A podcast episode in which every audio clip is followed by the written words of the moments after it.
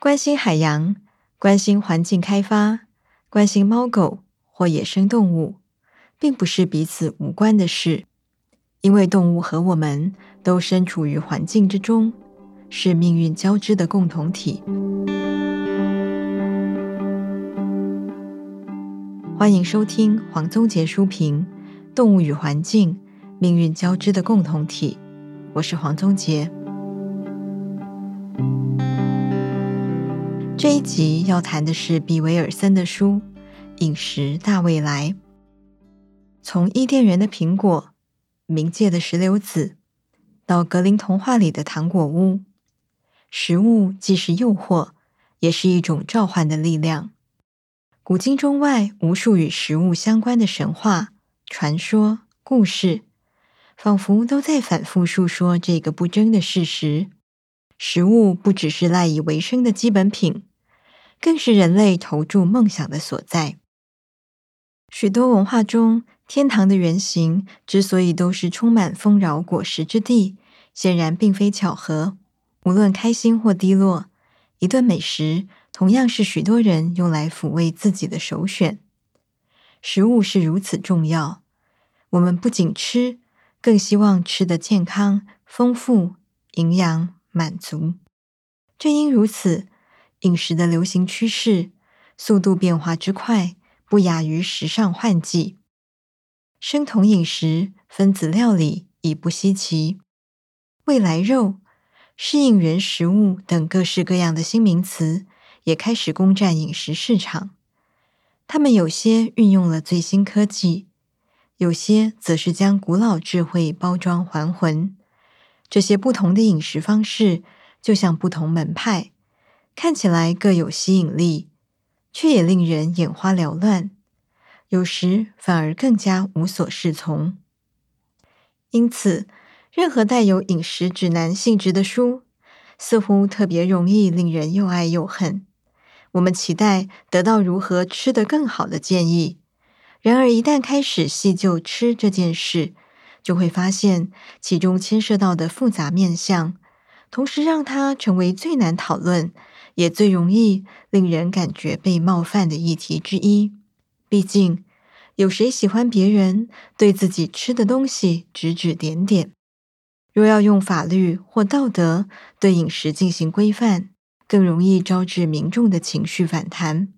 然而，食物从来不只是个人口味的偏好问题，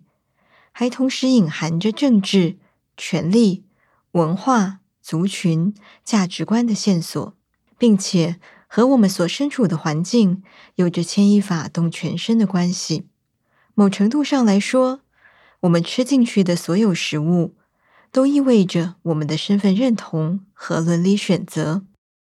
难怪有些人宁愿不要知道自己餐桌上的东西到底是哪儿来的，免得因此陷入食欲与道德的两难。不过，如果追求饮食正义会让读者倍感压力，推崇美食品味又可能让人产生伦理疑虑。比威尔森的《饮食大未来》可说在两者之间取得了成功的平衡。不同于坊间许多强调正确饮食方式的书籍，威尔森尽可能客观地点出当代饮食不同面向的问题，但他的重点与其说是教我们思考如何吃，不如说是教我们如何思考吃，因为唯有新的思维模式，才可能带来新的饮食方式。但威尔森所谓的“新”，并不是全盘否定现在的饮食模式，而是透过回溯人类历史上几个饮食阶段的变迁，让我们看见食物的前世今生。当我们拨开历史迷雾，更透彻地了解人与食物的复杂关系，关于饮食的种种迷思也就不攻自破。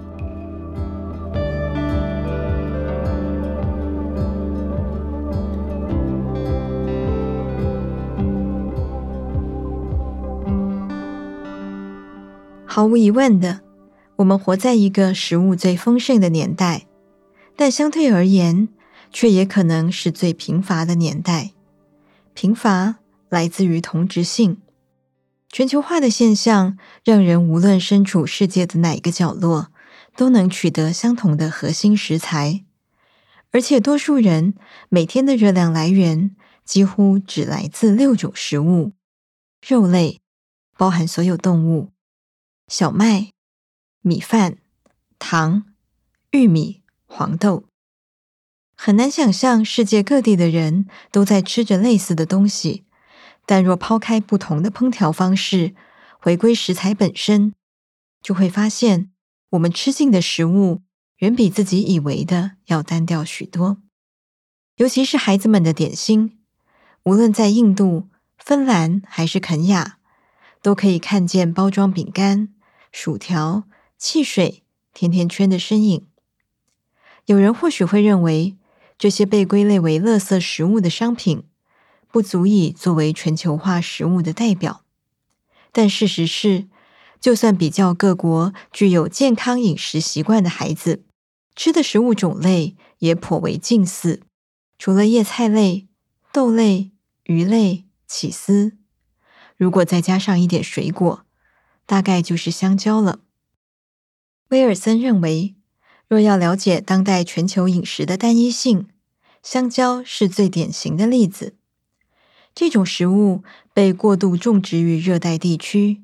提供温带国家食用，大多种植于开发中国家，以满足已开发国家的口腹之欲及营养补充，凸显出现代人如何越来越依赖外来食物，而非在地的食材。香蕉有许多不同品种，但对世界上大多数的人来说，香蕉只有一种，就是如今。在便利商店也可以轻易买到的单只包装、黄澄澄的香牙蕉。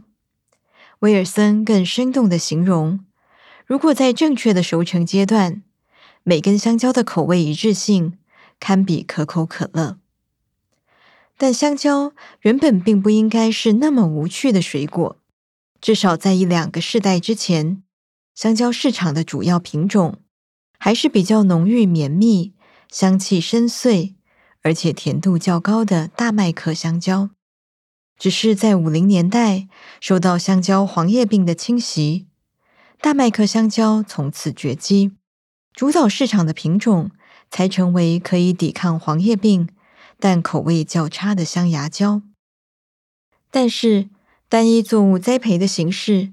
让香蕉在面临疾病时更加缺乏抵抗力。因为每根香蕉的基因都一模一样，一旦遇到状况，几乎就是全军覆没。香牙蕉会不会步上大麦克香蕉的后尘？目前仍是未知数。但可以想象的是，人们依然会积极寻找或培育出下一个香牙蕉的替代品，来供应全球所需。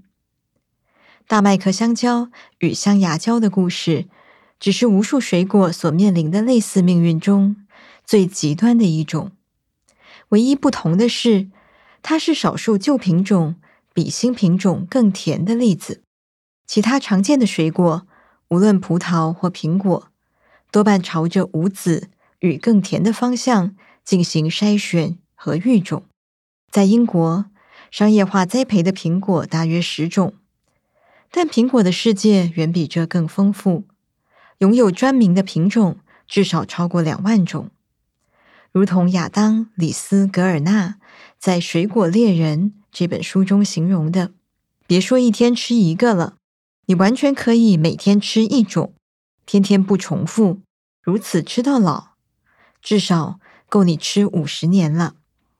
最优质的苹果吃起来像红莓、茴香、凤梨、肉桂、西瓜、花椰菜。香蕉、榛果或粉彩双麒麟，习惯在超市购买苹果的消费者，或许很难想象苹果要如何吃起来像红莓或茴香。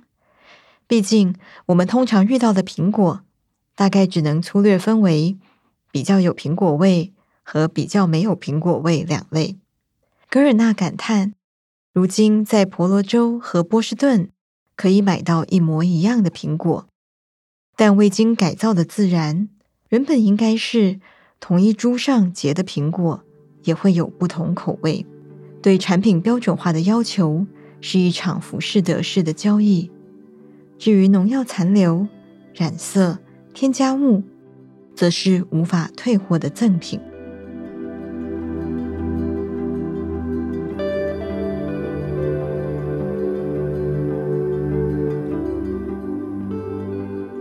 这些对于当代饮食同质性的批评，可能会让人以为威尔森的诉求是要我们返璞归真，回归传统饮食方式的怀抱。但如果看过威尔森的另一本作品《美味炸鸡：黑心食品三百年》，就会知道他对传统从未抱着过度浪漫化的想象。事实上，整部《美味诈欺》所传递的讯息，正是人心并没有真的那么不古，黑心食品的历史之悠久，超乎我们想象。而前人制造黑心商品的手段，比起现在也不遑多让。一八二零年，德裔化学家阿库姆的《论食物造假和厨房毒物》一书，就揭露了工业化英国社会中的各种造假食物。许多糖果都是用粘土或石灰混合。最后再用有毒的含铜色素染色。乳酪是在坏掉的牛奶中加上米粉或木薯粉做的。胡椒则是用亚麻籽的油渣、粘土和一些辣椒掺在一起，过筛之后做成小颗粒，再加入一点真胡椒粒混合而成。胡椒粉的制作方式更单纯，只要把胡椒倒在仓库地板上。再连灰尘一起扫起来就可以了。至于不实广告，更不是现代人的专利。看看下面这则一八五零年代的广告，这个厂商声称自己的商品可以治疗的疾病包括心悸、神经性头痛、耳聋、头脑中出现的噪音、耳鸣，缓解身体各处的疼痛，消除慢性炎症及胃溃疡。消除皮疹、淋巴结核、肺结核、浮肿、风湿病、痛风、怀孕引起的恶心及呕吐。吃过本产品后，还可以缓解晕船症状，消除情绪沮丧、健脾，改善一般性虚弱、瘫痪、咳嗽、气喘、焦虑不安、失眠的症状。使用本品还可以改善不自觉脸红、颤抖、愤世嫉俗。学习不佳、妄想、失忆、眩晕、脑充血、精神不济、忧郁、莫名恐惧、优柔寡断等行为，本产品让你生活不再悲惨，让你不再出现自杀的念头。这听起来简直比王母娘娘的仙丹还神奇的东西是什么呢？答案是小扁豆和大麦粉混合的谷粉，也就是冲泡式早餐的前身。换句话说，威尔森让我们体会到，所谓的祖先式饮食不止一厢情愿，也可能过度美化了传统的饮食价值。毕竟，长者吃的也可能只是他们那个年代的垃圾食物。他直率地说，一九一零年的学童也都大口吃着严重染色的粉红色热狗，还有糖霜杯子蛋糕。基本上。认为祖父母那一辈只吃有机草饲牛，根本大错特错。更重要的是，我们或许也应该调整对“传统”这两个字的理解。如同《争议的美味：鹅肝与食物政治学》这本书的作者米歇耶拉·德苏谢指出的，传统常把人和文化连续性与历史归属感连接在一起。因此，提到传统，往往意味着不可挑战的正统性。但事实上，传统也是一种选择的过程，而传统的可塑性很强。德苏谢透过肥甘的争议，凸显出传统是如何被发明。肥甘的起源故事，总少不了乡村慈祥祖母的手作形象。但事实上，肥甘跟埃菲尔铁塔一样，被奉为民族象征，不过是近半世纪以来的事。传统是只变形虫，在遭遇质疑以及受到市场、社会、政治等各种因素介入时，会变出不同的形貌。执着于传统的一定比较好，不只是一种迷思，也可能落入政治角力或市场经济的陷阱。另一方面，威尔森提醒我们，如果现代饮食是建立在过去饮食的基础上，那么从各层面上来看，我们其实已经依据前人智慧在进食了。而前人的智慧来自于缺乏食物的恐惧，因此世界各地的节庆饮食都不乏高油、高糖的食品。但那是因为除了节日之外，一般人平常没有太多机会吃到这些食物。然而，现代人的饮食模式是在已经相对丰足的日常当中，在外加节日的食品。过度饮食以及随之而来的健康风险，就成为新的问题。换句话说，如果真的有所谓正确饮食的指南，从来都不是某些特定的传统食物，而是我们必须更深入的去厘清，究竟哪些部分发生了变化，并做出相应的调整。饮食的口味偏好可能相当顽固。例如，有人可能会觉得宁可饿死，也不想吃花椰菜或苦瓜。但我们吃的食物其实也是学习而来，它同样具有弹性和可塑性。有时，甚至只要一些暗示，就会改变我们的食物选择。想想有多少次，我们点了和隔壁桌客人一样的菜色，或是看到电视里的广告，就突然想吃那样东西。只要曾经有过类似的经验，就会明白人是如何容易受到外在环境讯息的影响。事实上，当代所有突然蔚为风潮的流行食品，多数也是受到人们相互影响的结果。他以藜麦为例，整个五零年代，《纽约时报》只出现过一次关于藜麦的叙述，就是短短几行不起眼的文字。描述美国农业部在研究藜麦的叶子能否作为菠菜的代替品。至于种子，匿名的作者表示吃起来像肥皂，不建议食用。但从九零年代开始，光是关于藜麦种子的专题报道就超过三百篇。人们以高度的热情描述藜麦的营养价值，认为此种含有所有关键氨基酸与微量元素。且无麸质的食物，不只是健康饮食的代名词，更可能成为拯救世界、解决气候变迁、营养还有所有问题的答案。这股狂热席卷世界的结果，让藜麦价格水涨船高，在短短几年内的增幅是百分之六百，巨额的增值，使得原产国玻利维亚对藜麦的摄取反而下降了。因为价格太贵，另一方面也改变了过去耗时但较为永续的耕种法。他们将原本属于骆马的栖息地移平，改为用拖拉机耕种的藜麦田。农人、动物及土地的关系已经完全改变，都是因为在世界另一端的我们，想要吃一碗素食藜麦沙拉，配火烤根茎类蔬菜。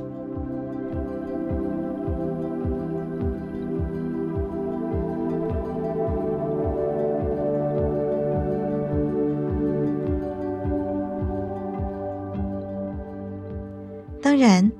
这个结论可能会让人觉得威尔森终究还是回到了道德式的饮食诉求，类似每一餐都是选票之类的说法。但他的目的并非让我们下次看到藜麦沙拉的时候满怀罪恶感，而是试着成为那面说出白雪公主其实比较漂亮的魔镜，让人看穿潮流饮食背后不太愉快的真相。除了可能导致生产端的崩盘之外，所有的食物流行背后也都无可避免的伴随着食物诈欺。比方说，如果世界上的红石榴树加起来都不够供应消费者对红石榴果汁的渴望，怎么可能所有商品却都来自百分百红石榴原汁？书中还有无数的例子，说着类似的故事。而他要借此强调的，无非是人们的饮食喜好、口味是有其后果的，不论是对消费者本身，还是对于食物制造商，都是如此。看见饮食喜好的后果，并不等于全盘推翻目前的饮食方式。相反的，他一再提醒读者过犹不及，无止境的追求健康食品，可能落入另一种没有任何食物符合标准的陷阱。他所主张的，其实是每个人都应该更有意识地吃，在意每一餐的饮食感受，召唤你的五感去辨识放进嘴里的每一样食材，给自己好好煮一餐或吃一餐饭的时间。这些建议听起来全都像是了无新意的老生常谈，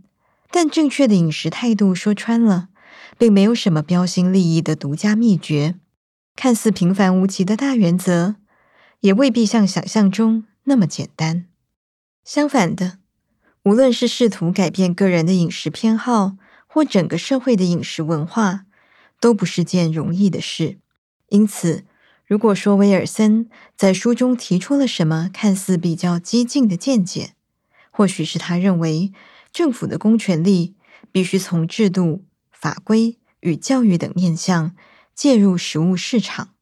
对于信奉个人权利与市场自由的现代人而言，这样的主张很容易令人感觉冒犯。但他强调，不管什么时代，一定会有人坚持。饮食问题就是纯粹个人问题，政府介入食品市场是不对的。但是这个前提必须是我们所处的饮食环境自然且正常，就好比随处可见含糖饮料及甜点，就是上帝的旨意。但人类的饮食方式从未像现在一样如此极端而诡异。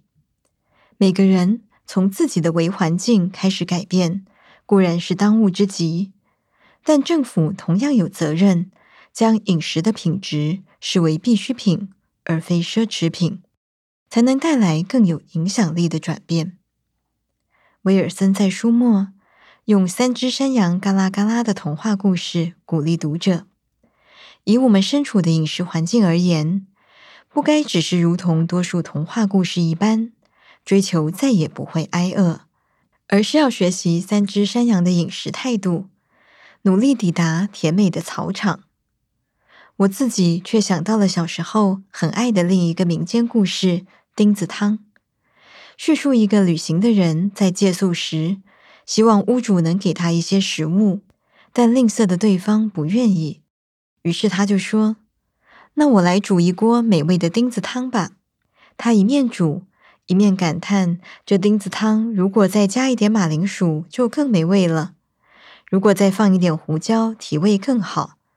最后，屋主把所有的食物都拿来加入钉子汤里，完全不知道自己被骗，还赞叹着：“钉子汤果然非常美味。”这个故事有很多不同版本，也有用石头来煮的。但基本精神都是用一个不能吃的食材变出一锅汤来。小时候看这个故事只觉得有趣，但如今想来，当代的人与食物关系其实就像一锅钉子汤。我们丢了太多食材进去，但在追求让汤更美味的同时，却像威尔森形容的一样，遗忘了食物的本质。更糟的状况是，还忘了那汤底是用可能有毒的钉子熬出来的。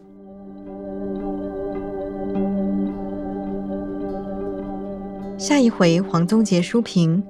动物与环境：命运交织的共同体》节目，我将和大家谈谈戴安·艾克曼的《人类时代》和曼诺·许特惠森的《达尔文进程来了》这两本书，欢迎继续收听。